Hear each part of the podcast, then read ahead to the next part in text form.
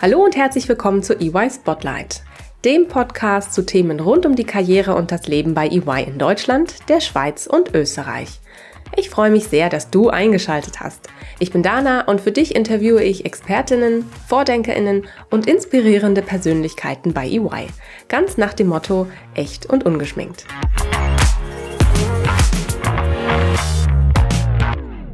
Hallo und herzlich willkommen zu EY Spotlight. Heute beschäftigen wir uns mit einem Thema, das vielleicht einige von euch nicht direkt mit EY in Verbindung bringen. Es aber dennoch inzwischen fast alle Arbeitsbereiche bei uns betrifft. Es geht um Trends und Innovationen. Und dafür habe ich heute einen ganz besonderen Kollegen eingeladen. Max ist Director und Head of Trend und Innovation Management bei EY. In seinem Job dreht sich alles um die Zukunft, das richtige Timing und natürlich die richtigen Leute. Wenn ihr erfahren wollt, wie Max zu EY gekommen ist und wie er seine Kundinnen bei diesen großen Themen begleitet, dann bleibt dran. Hallo Max, ich freue mich sehr, dass du heute mein Gast bist und uns Einblicke in deinen Job gibst. Schön, dass du da bist. Sehr gerne und vielen Dank für die Einladung, Anna. Auf jeden Fall. Wir starten mal mit einer kleinen Frage zum Warmwerden, bevor wir wirklich in die Thematik richtig einsteigen. Von dir würde ich heute gerne einmal wissen, ganz spontan, stell dir mal vor, du hättest von einer ganz bestimmten Sache einen unbegrenzten Vorrat bis, wie sagen wir mal, bis zum Ende deines Lebens. Welche Sache soll es denn sein? Was hättest du gerne? Das ist eine super Frage, gleich mal zu Beginn. Ich würde jetzt äh, tendieren, sofort Zeit zu sagen, tatsächlich weil es einfach so unendlich viel gibt, die man, Sachen, die man gerne machen möchte und wofür man immer offenkundig keine Zeit hat, in Anführungsstrichen. Aber manchmal ist es eigentlich nur eine Priorisierungsfrage und man nimmt sich die Zeit nicht. Und das wäre das allererste, was mir jetzt eingefallen wäre. Auf der anderen Seite macht das Leben ja gerade das lebenswert, weil man eine begrenzte Zeit hat. Von daher wäre im zweiten Augenblick, glaube ich, Zeit vielleicht gar nicht die unbedingte Antwort.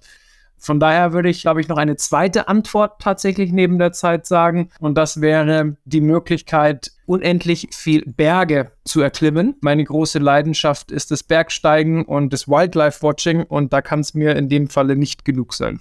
Wow, das klingt toll.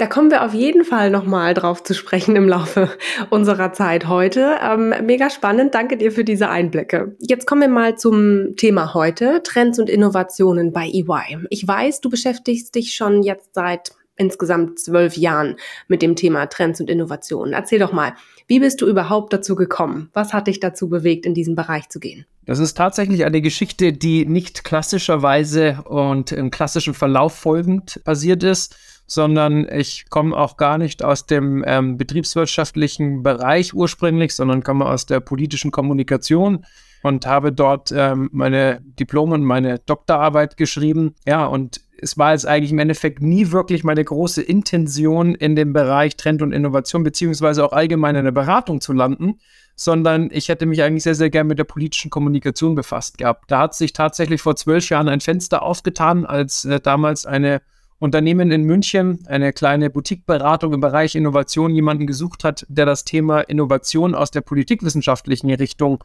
betrachten kann, weil sie damals ein großes Projekt für die Bayerische Staatsministerium gewonnen haben. Und so bin ich tatsächlich eher ja, sehr wie eine Jungfrau zum Kinde sozusagen zu diesem Thema gekommen. Und es hat mir dann tatsächlich so Spaß gemacht über die Jahre, dass ich in diesem Organisation knapp sieben Jahre geblieben bin. Dann auch in den Sprung quasi von der politischen Innovationsrichtung auch in die Industrie gemacht habe über die Jahre. Und eigentlich das ganze Thema ja, Trend- und Innovationsmanagement aus allen Perspektiven, aus 360-Grad-Perspektive wirklich betrachtet habe mittlerweile. Und das macht mir heute sehr, sehr Spaß, ehrlich gesagt, diesen Werdegang eingeschlagen zu haben, weil viele kommen natürlich auch aus dem Bereich BWL und haben dort vielleicht auch promoviert im Bereich Innovation, weil es ein sehr, sehr akademisch getriebenes Thema ist.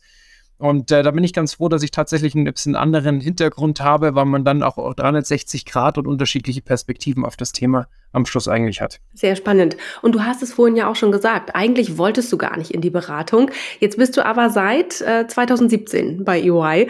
Was sagst du denn dazu? Ja, also der Einstieg der Beratung kam tatsächlich auch schon 2010 und Ja, ich glaube, äh, gerade in diesem Bereich Innovation und Trend äh, kann man ähm, ja nicht viele Sachen planen. Ne? Da kommen wir vielleicht später auch nochmal dazu, wie das ist, eigentlich die Zukunft zu antizipieren für Großunternehmen. Und in dem Fall war das eigentlich in meinem Privatleben das Gleiche.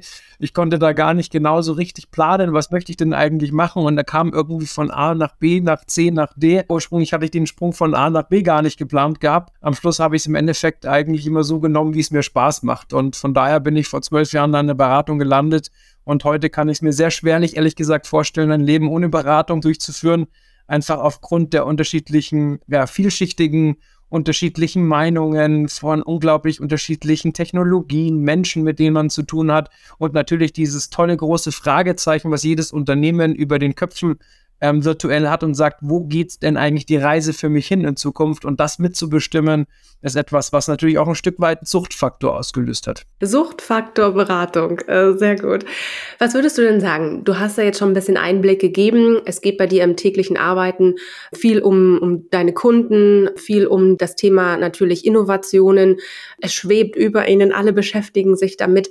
Gibt es denn bestimmte Industrien oder Kunden, wo du sagst, da ist es besonders schwer, vielleicht Innovationen ja, voranzutreiben? Also erstmal vielen Dank für die Frage, weil es ist etwas, was man natürlich sehr, sehr oft hört. Also per se ist die Antwort naheliegend, dass man sagt, es gibt, glaube ich, kein Unternehmen, nicht mal eine Organisation, auch keine politische Organisation oder NGOs oder insgesamt Institute, die sich nicht mit dem Thema Innovation und Zukunft auseinandersetzen sollten oder gerade wahrscheinlich auch tun. Der Punkt ist natürlich, die Zukunft ist äh, gewissermaßen so fragil und ähm, so schwer durchschaubar wie noch nie, da einfach die Innovationszyklen mittlerweile so schnell geworden sind und man halt einfach in den nächsten Jahren noch gar nicht weiß, wie verhält sich denn vor allem eigentlich mein Kunde.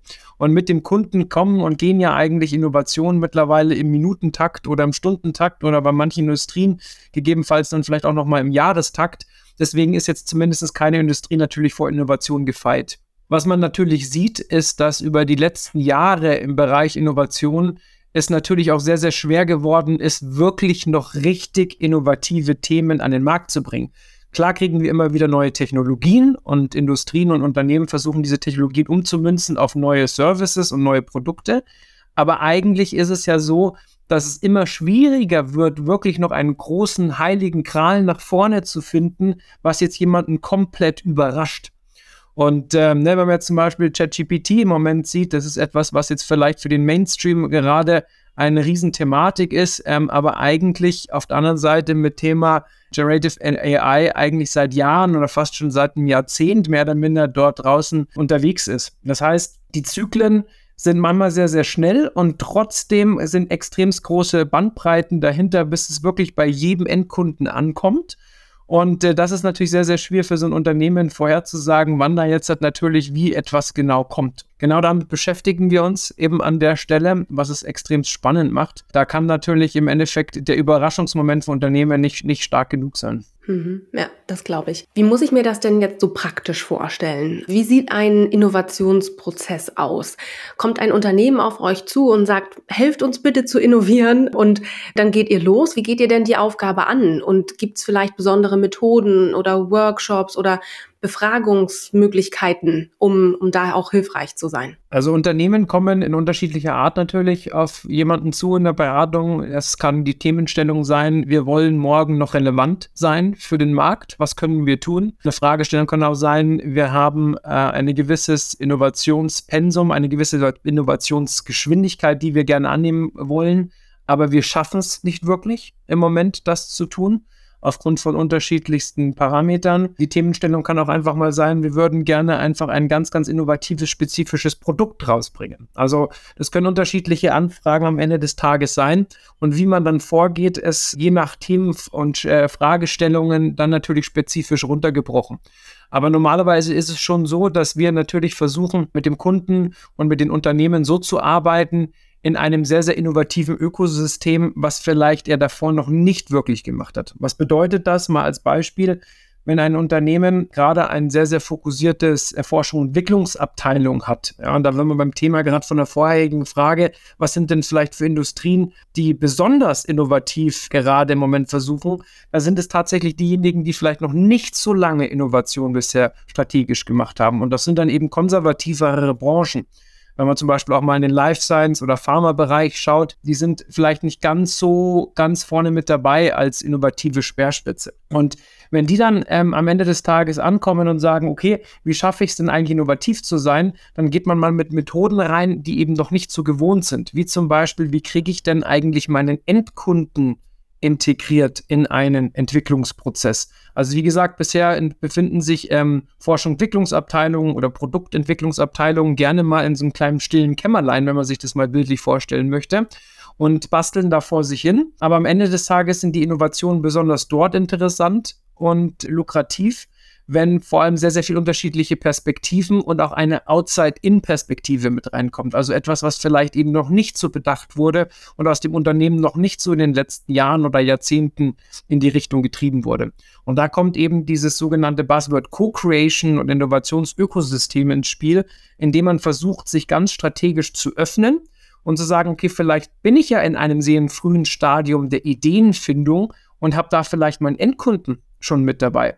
Vielleicht schaffe ich es auch mal mit wissenschaftlichen Spielern oder vielleicht auch Leuten, die gar nicht mal so ganz spezifisch aus meiner Industrie kommen, aber sowas vielleicht vorher schon mal in einer anderen Industrie umgesetzt habe, mit an den Tisch zu bewegen, um gemeinsam hier Innovationen zu schaffen. Und das sind meistens so die ersten ein, zwei Schritte, wie man versucht, ja, mit Methoden solche Innovationen etwas aufzubrechen und dann natürlich über die ganze Thematik Design Thinking, also einem iterativen Prozess, in dem man schnell Ideen, Produkte vertestet, schnell mit dem Endkunden vertestet, eben auch nicht nur in einem klassischen Frage-Antwort-Spiel, Interviewspiel oder in einem ja, Fragebogenstil, sondern vielleicht eben auch mal mit ganzen virtuellen Laboratories, in denen man Leute wirklich mal beobachtet, wie sie bestimmte Produkte testet, dann wirklich an Feedback kommt, was man bisher noch nicht so gemacht hat. Und diese, dieser Innovationsprozess baut sich dann aneinander auf und das sind dann eben so eine 1 plus 1 ergibt 3 Systematik im Innovationsbereich. Sehr spannend. Und äh, das heißt, dann, dann arbeitet ihr ganz eng mit den, mit den Kunden zusammen und ähm, schlagt ihnen auch die Methoden vor, mit denen sie eben noch nicht gearbeitet haben und die ihnen noch nicht bekannt sind. Ihr bringt den Endkunden mit ins Spiel oder wie muss ich mir das praktisch vorstellen? Genau, praktisch, äh, wenn man sich dann wieder diese stille Kämmerlein vorstellt, die wir vorher schon mal kurz angesprochen hatten, dann ist das so, dass man auf einmal die Türen aufmacht und jetzt sitzt nicht nur quasi eine Unternehmensberatung mit einem Kollegen von der Forschungsentwicklungsabteilung da und vielleicht noch eine andere Abteilung des Unternehmens und versucht hier neue innovative Produktideen zu schaffen, sondern auf einmal kommen aus fünf unterschiedlichen Türen auch Leute rein, wie eben der Endkunde oder wie eben Universitätsprofessoren oder wie eben andere Unternehmen, die man vielleicht jetzt bisher als Konkurrenz gesehen hat oder vielleicht gar nicht auf dem Radarschirm hatten, die dann eben in solche Workshop-Formate mit reinkommen und an Ideen gemeinsam generieren, die im Endeffekt natürlich ganz eine heterogene Perspektive entwickeln, wie ich es bisher nicht hatte, weil ich ja davor sehr, sehr homogen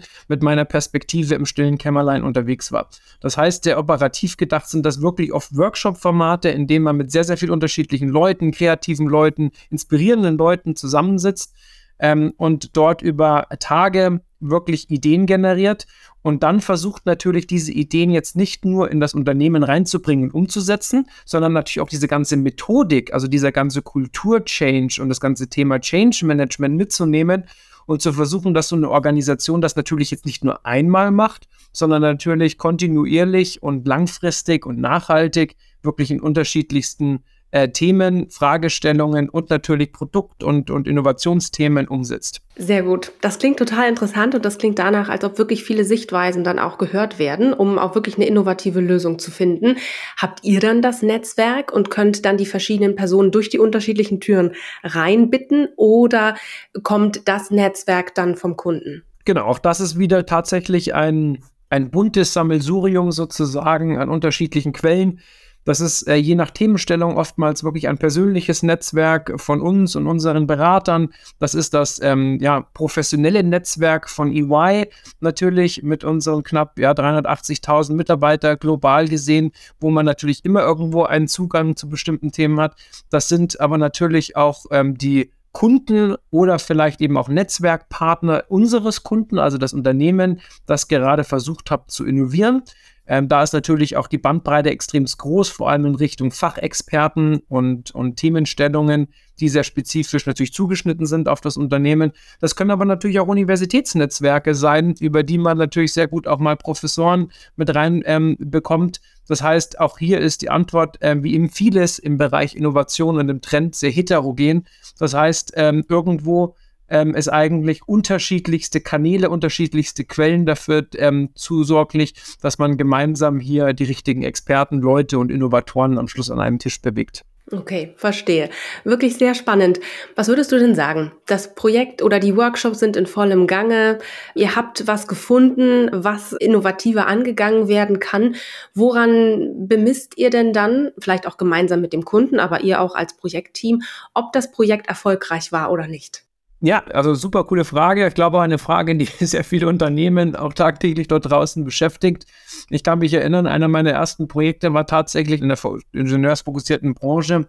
Da gab es KPIs, ob eine Innovation eine richtige Innovation ist und dementsprechend danach, ob eine Innovation auch erfolgreich ist, über einen Excel-Sheet mit über knapp fast 60 oder 70 Items. Ja, und das ist natürlich nicht wirklich zielführend, wenn man Innovation bemessen will dass das natürlich dann ähm, so eine Art Rocket Science hinten auch raus auch wird, weil dafür habe ich eigentlich gar nicht die Zeit, um Ideen schon davor zu bemessen und zu sagen, könnte die eigentlich eine richtige werden.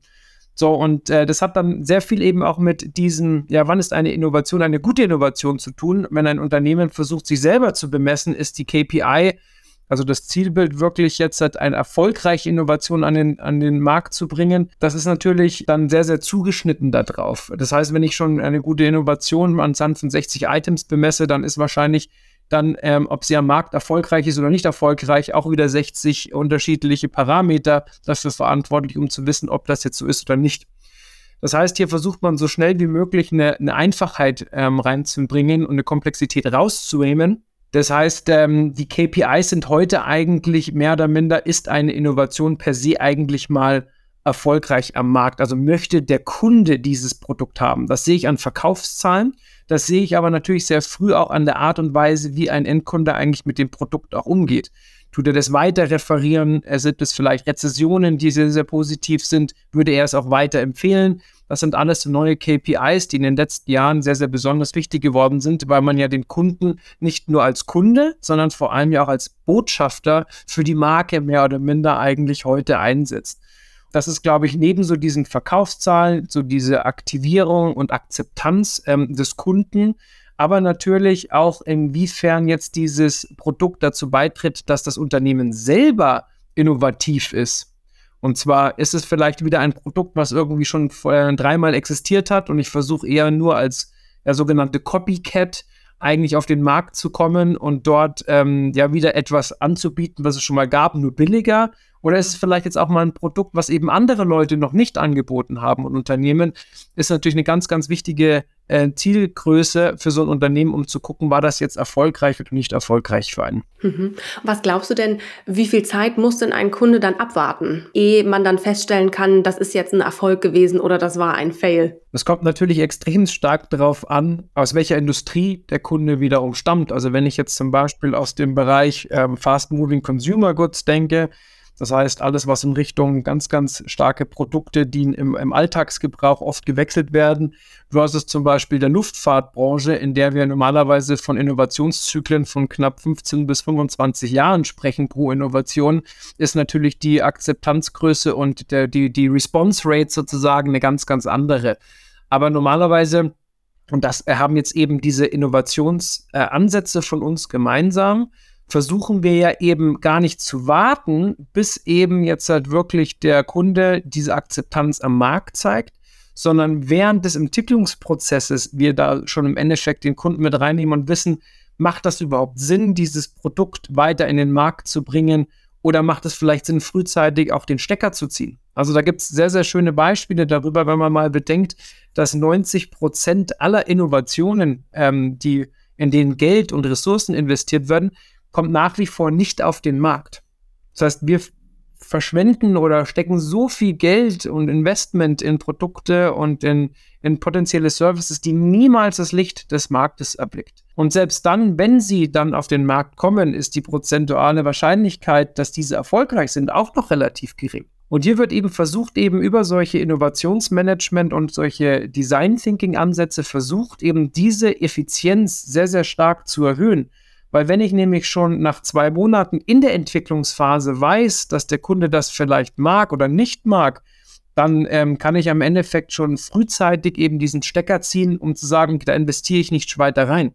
Und da gibt es tolle Beispiele, gerade aus dem deutschsprachigen Kontext, in denen in Technologien Geld investiert wurde, obwohl man intern schon wusste, dass das kein Erfolg sein wird und man es trotzdem schon gemacht hat, weil schon vielleicht 20, 25 Millionen in die Jigglung reingeflossen ist und man gesagt hat, ja, aber da hängt am Ende des Tages auch mein eigener Bonus dran. Oder jetzt sind wir schon so weit gegangen, die nächsten 20 Millionen sind jetzt auch nicht mehr so wichtig. Dieses Mindset ist etwas, was man eben versucht, damit massiv zu ändern. Schade eigentlich auch, ja, wenn man so viel Geld ausgibt und dann wird es vom Endkunden gar nicht genutzt oder gar nicht so angenommen, wie man das eigentlich sich erhofft. Gab es denn mal ein Projekt, Max, bei dem du und dein Team, bei dem ihr euch die Zähne ausgebissen habt und am Ende feststellen musstet, es funktioniert einfach nicht, das war der totale Fail? Also ich glaube, es gibt immer wieder natürlich Projekte, in der der Erfolg nicht so groß ist, wie man ihn ursprünglich gehabt hätte oder ihn antizipiert vielleicht sogar auch hätte.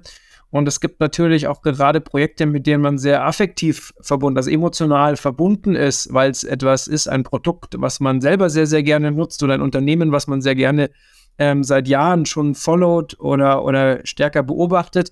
Und da gäbe es, glaube ich, schon einige Themen oder, oder ja, Initiativen, die mir in den Kopf kommen würden, wo ich sagen würde, da hätte ich, glaube ich, noch mehr äh, erreicht am Ende des Tages. Das Schöne an Innovation ist aber, egal ob man loslegt und vielleicht nicht dieses äh, gewünschte Bild am Ende des Tages hundertprozentig erfüllt, man bewegt normalerweise trotzdem etwas. Ja, und das kann natürlich jetzt am Ende des Tages ein Produkt sein, was rauskommt. Und wenn das Produkt am Schluss vielleicht nicht rauskommt, hat man zumindest Methoden in das Unternehmen reingebracht oder man hat ein ganzes Department oder vielleicht sogar eine ganze Abteilung ähm, dazu gebracht, wirklich jetzt neu zu denken, innovativ zu denken, sich zu öffnen, vielleicht auch mal in andere Perspektiven zu denken. Deswegen würde ich sagen, das Charmante an meinem Job und das Charmante an Innovationsberatung ist, dass man eben jetzt nicht hundertprozentig sozusagen fehlen kann, sondern immer sehr, sehr starke positive Ansätze jedes Mal mit rausziehen kann. Aber es gibt natürlich eben Sachen, die einen extrem stark auch äh, dann irgendwo ein bisschen deprimieren. Ich erinnere mich an einen Kunden, aus, ähm, ja, aus dem ja, Footwear- und Apparel-Bereich, ähm, für die wir in ja, knapp zehn Jahre, das Jahr 2014, bereits an einer kompletten äh, unternehmensweiten Strategie gearbeitet haben zum Thema Nachhaltigkeit und vor allem in einem ja, Sportbereich gerne die neuen Produkte bereits im Nachhaltigkeitsbereich ausgelebt hätten. Und ähm, das war zum Beispiel eindeutig zu früh. 2014, wenn man mal zurückbedenkt. Und das ist eben etwas, was eben auch beim Thema Trendmanagement sehr wichtig ist. Man muss irgendwie zum richtigen Zeit am richtigen Ort sein. Und wenn man jetzt 2014 das Thema Nachhaltigkeit, ja, vor allem auch das ganze Thema Green Thinking mit reinnimmt, dann war man da vielleicht ein bisschen tick zu, zu früh dran. Etwas, was jetzt knapp zehn Jahre später von dem Unternehmen sehr, sehr stark verfolgt wird, was man vielleicht vor zehn Jahren schon hätte reinbringen können. Jetzt wird das trotzdem getan. Ähm, ist denn das wirklich dann Ansätze, die man selber erarbeitet hat vor zehn Jahren? Natürlich wahrscheinlich eher nicht mehr, sondern dann ist so viel Zeit und so viel neue äh, Gehirnwindungen und Brainpower reingeflossen, dass da wahrscheinlich sehr viel andere mittlerweile rein ähm, investiert haben. Aber nichtsdestotrotz für einen selber natürlich ein bisschen deprimiert, weil das hätte man natürlich selber gerne angestoßen gehabt vor zehn Jahren. Ja, das glaube ich dir. Du hast es gesagt, das Timing ist essentiell. Ja, was würdest du denn sagen? Woran merkt man denn, wann das richtige Timing für etwas ist, so dass man auch nicht zu spät dran ist mit der Innovation? Weil gerade das Thema Nachhaltigkeit, gut, jetzt ist es in aller Munde. 2014 ähm, hat man das noch nicht so gesehen. Wie schafft man es, tatsächlich das richtige Timing irgendwie zu haben? Ich glaube, das ist tatsächlich so auch das zweite große Charmante des Jobs ist, es kann ja sozusagen niemals langweilig werden bei uns. Man schaut ja immer nach vorne und eine Musterlösung gibt es in dem Fall tatsächlich auch nicht. Was ich aber sagen kann, ist, dass man natürlich ähm, durch sogenanntes Trend Scouting sehr, sehr bewusst erstmal in die Zukunft schaut und sagt, okay, was sind denn zum Beispiel wirklich technologische, soziale, soziokulturelle, politische Trends, die in den nächsten Jahren, vielleicht in den nächsten ein bis drei Jahren, drei bis fünf Jahren, fünf bis zehn Jahren in unterschiedlichen, ja, ja, Longevity-Clustern, also kurzfristig, mittelfristig, langfristig, denn eigentlich präsent sein werden. und wie kriege ich das jetzt eigentlich für einen Kunden, den ich berate, so runtergebrochen, dass der damit auch etwas anfangen kann. Weil das Problem oftmals beim falschen Zeitpunkt da zu sein, ist, dass Unternehmen zwar diese Trends alle kennen, ja, egal, vor allem im Bereich, Technologietrends kennen die alles. Aber was bedeutet dieser Technologietrend jetzt runtergebrochen auf mein ganz spezifisches Unternehmen? Da gibt es keine Template-Lösung. Da kann ich nicht die Trends, die gleichen Trends wie Google hat oder wie ein Landwirtschaftsunternehmen hat, jetzt einfach mal auf meine Bank einfach integrieren. Das funktioniert so nicht. Und dementsprechend muss da die ganze Unternehmen und vor allem eben auch der Vorstandsebene mitgenommen werden, um zu gucken, auf welche Trends priorisiere ich und ganz bewusst eben zu gucken, wie weit ist eigentlich im Moment mein Kunde und wann treffen diese zwei Linien zwischen Kundenerwartungshaltung und potenzielle Trend in einem Mittelpunkt, der dann für mich das potenzielle Produkt oder Service ist, zusammen. Und das ist zum einen auf jeden Fall natürlich strategisch runtergebrochen und ähm, mit, mit ähm, unterschiedlichsten Methoden und den Unternehmen gemeinsam wirklich über eine größere Zeitraum wirklich evaluiert. Das ist aber natürlich auch immer ein bisschen Antizipation und Bauchgefühl. Und da muss sehr, sehr vieles dann eben stimmen, um am Ende des Tages dann eben diesen Erfolg zu gewährleisten. Bauchgefühl, ja, das ist spannend. Und Trendscouting hast du gesagt, finde ich ein ganz spannendes Thema, weil ähm, ich habe mich schon gefragt, woher nehmt ihr denn auch als Team eure Inspiration, wenn es ähm, um bestimmte Projekte geht? Wo, wo kommt die her? gibt's die, weiß ich nicht, wenn ihr äh, die Straße lang lauft, wenn ihr bei anderen Kunden seid, ähm, woher nehmt ihr oder woher nimmst du auch deine Inspiration für die ganzen Projekte und Themen? Das ist auch eine extrem schöne Frage. Ich weiß, dass es zum Beispiel psychologisch bewiesen ist, dass die meisten Menschen normalerweise ihre tollen kreativen und Ideen unter der Dusche bekommen. Ähm, ist tatsächlich wissenschaftlich belegt. Mitunter, warum? Weil es das erste Mal am Tag ist, wenn wir nach Hause kommen, wo wir einmal nichts zu tun haben wo wir nicht überladen sind mit Informationen, mit Handys, mit Arbeit und können einfach mal genüsslich runterschalten und dadurch gewiss, äh, gewissermaßen einen kreativen Prozess bei uns losstarten. Das ist jetzt wahrscheinlich äh, bei mir und meinem gesamten Team jetzt nicht so, dass wir da zusammen ähm, groß duschen und gemeinsam Ideen entwickeln, sondern was wir normalerweise machen, ist, dass wir natürlich einen sehr, sehr starken ähm, Erfahrungswert haben und über jedes dieser Projekte sehr, sehr viel für uns natürlich entwickeln und äh, äh, an Ideen generieren. Heißt, wenn wir jetzt heute natürlich im Bereich Gaming unterwegs sind, ne, zum Beispiel eine Branche, die sehr, sehr spannend ist, die es, es sehr, sehr stark verstanden hat seit Jahren, fast schon seit Jahrzehnten, sehr, sehr bewusst zum Beispiel auch Programmierer mit reinzunehmen, um Spiele weiterzuentwickeln, obwohl das Produkt noch gar nicht fertig ist. Also die sind im Innovationsprozess zum Beispiel sehr, sehr weit vorne. Und ich habe dann aber ähm, zwei Monate später oder zwei Wochen später einen Kunden, der aus dem Automotive-Bereich kommt oder zum Beispiel aus der Textilbranche, dann kann ich natürlich solche potenziellen Ansätze auch dort mit reinbringen. Also mit jedem Projekt, glaube ich, steigert sich unsere eigene Kreativität und Inspiration massiv. Ähm, die kommt aber natürlich vor allem auch durch ein heterogenes Team. Es gibt ja so ein tolles Zitat aus der Betriebswirtschaft, dass man, man sagt, wenn ich jetzt zum Beispiel als Chef im Raum sitze und neun Leute sitzen um mich herum, die ähm, an mich reporten und die genauso denken wie ich, dann kann ich im Endeffekt genau neun von denen auch feuern. Warum? Weil Innovation aus Heterogenität kommt und aus unterschiedlichen Perspektiven, auch vor allem aus unterschiedlichen kulturellen Hintergründen. Und das heißt, ich sollte eigentlich in so einem Raum mal mindestens acht Leute haben, die eigentlich komplett unterschiedlich wie ich denken und dadurch entsteht wirklich so diese Kreativität und diese Inspiration. Und das ist etwas, ähm, wo ich sehr, sehr stark Wert drauf lege bei der Zusammensetzung unseres Teams und unseres Innovationsgesichtes bei EY, dass wir Leute haben, die eben sehr, sehr heterogene Ansichtsweisen und unterschiedliche kulturelle und auch insgesamt Historien und Einschläge haben, ähm, vielleicht auch komplett unterschiedliche Studienausbildungen, weil gerade dort ist es etwas, was, glaube ich, sehr, sehr spannend ist. Auf jeden Fall. Du hast vorhin auch noch gesagt, wo nehmt ihr als Team eure Inspirationen her und dass das auch vor allem darauf ankommt, welche Hintergründe jeder mitbringt und äh, wie vielseitig ihr auch im Team zusammengesetzt seid. Jetzt würde mich natürlich auch die private Sicht von Max interessieren. Welche Quellen zapfst du denn privat an, um ja Inspirationen zu bekommen? Also private Natur tatsächlich, um auch wirklich so diesen ja, fast wissenschaftlichen und wirtschaftlichen Austausch zu hegen, ist für mich eine ganz wichtige Inspirationsquelle tatsächlich die Universität selber. Ähm, ich habe vorher angesprochen gehabt, das Thema Trend, Innovationsmanagement ist etwas, was auch sehr, sehr akademisch getrieben wird. Einfach weil es Methoden sind. Design Thinking ist auch eine sehr, sehr stark ja, Psychologie Methode. Das ist nicht nur Bauchgefühl, sondern das ist sehr, sehr stark prozessual und psychologisch getrieben. Und äh, deswegen hat sich eine sehr, sehr starke Wissenschaft auch etabliert, die eben daran forscht, warum sind Unternehmen innovativer als andere. Und in dem Bereich bin ich selber auch sehr, sehr stark äh, tätig. Bin selber noch Professor eben in der Universität in Monaco und äh, war lange Zeit auch ähm, Professor in Amerika, in Virginia, im William and Mary University College und in Russland, in Moskau bis zum Ausbruch des Krieges. Da nehme ich extremst viel Inspiration tatsächlich her, weil eben auch gerade diese unterschiedlichen Nationen, das jetzt eben der Süden von Frankreich, Amerika, lange Zeit eben auch Russland, oder gerade aktuell auch unterschiedliche ähm, Initiativen in Japan für mich persönlich sind, ist etwas, was meine Kreativität, den kulturellen Einfluss extrem stark forciert und ich dadurch ja immer wieder auf komplett unterschiedliche Gedanken komme. Das ist, glaube ich, mal so diese ja fast schon professionelle Antwort, würde ich sagen, Dana, die etwas wahrscheinlich lockerere Antwort ist, eigentlich auch mal Auszeit. Also tatsächlich, ich habe es vorher angesprochen gehabt, ist es nicht umsonst, dass Menschen gerade unter der Dusche die tollsten Ideen haben, weil sie eben im Endeffekt vielleicht auch mal ein Stück weit nichts zu tun haben. Also es könnte zum Beispiel auch sein, dass Langeweile in Anführungsstrichen oder vielleicht einfach mal sich etwas zurücklehnen, den Gedankenprozess viel stärker steigert, als die ganze Zeit von Inspiration zu Inspiration zu Inspiration zu laufen.